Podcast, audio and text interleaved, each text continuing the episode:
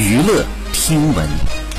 关注娱乐资讯。二零一九年九月，在某国际酒类的博览会当中，吴京代言的什么什么酒引起了无数的关注。品牌商提供的展板上不仅吴京的巨型肖像，肖像旁边还注明了国际影视巨星吴京的字样。